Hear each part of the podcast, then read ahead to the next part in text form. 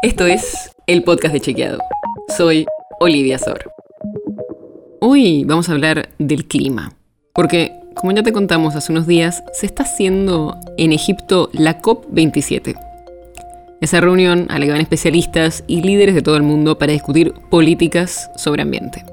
Y en ese marco, la Argentina presentó su plan de adaptación y mitigación al cambio climático. ¿Qué dice este plan?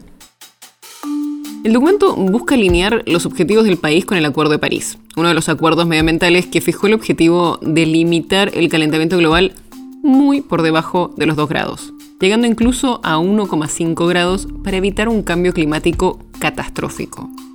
El plan tiene más de 400 páginas y plantea 250 medidas a aplicar de acá al 2030 sobre la base de seis ejes.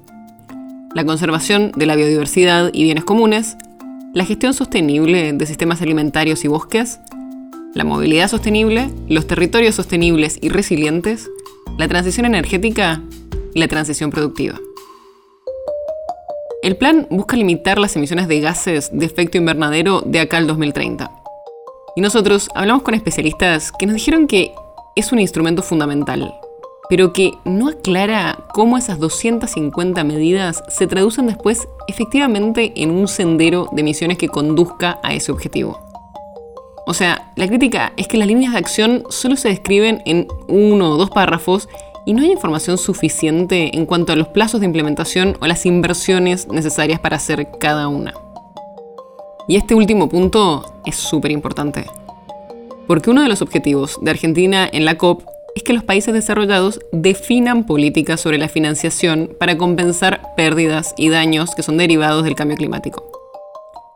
Y es un pedido que nuestro país no hace solo, sino que lo hace junto con vecinos como Brasil y Uruguay. Pero además es clave entender por qué es tan urgente este tema. Hace poco salió un informe del Servicio Meteorológico Nacional que muestra cómo este 2022 ocupa el puesto número 18 entre los años más secos en la Argentina desde 1961. Y esto no es lo único. Hubo un otoño, invierno más frío que lo habitual y el verano se caracterizó por olas de calor más extremas por su extensión y su duración. por supuesto, esto no es algo que pase solo en Argentina. A nivel mundial, los últimos ocho años van camino a ser los más cálidos de los que se tenga registro. Y eso modifica la vida de muchas personas. Para que tengas una idea, en 2022 las olas de calor extremas, sequías, inundaciones devastadoras afectaron a millones de personas en todo el mundo. Las notas sobre las que se basa este episodio fueron escritas por Florencia Valerino y Lucía Gardel. Si quieres saber más sobre esto y otros temas, entra a chequeado.com o seguinos en las redes. El podcast de Chequeado es un espacio en el que de lunes a viernes te contamos qué de lo que escuchaste o circuló es verdadero o falso te traemos datos para que puedas entender mejor las noticias. Si tienes una idea, algún tema del que te gustaría que hablemos en un próximo episodio, escribinos a podcast.chequeado.com.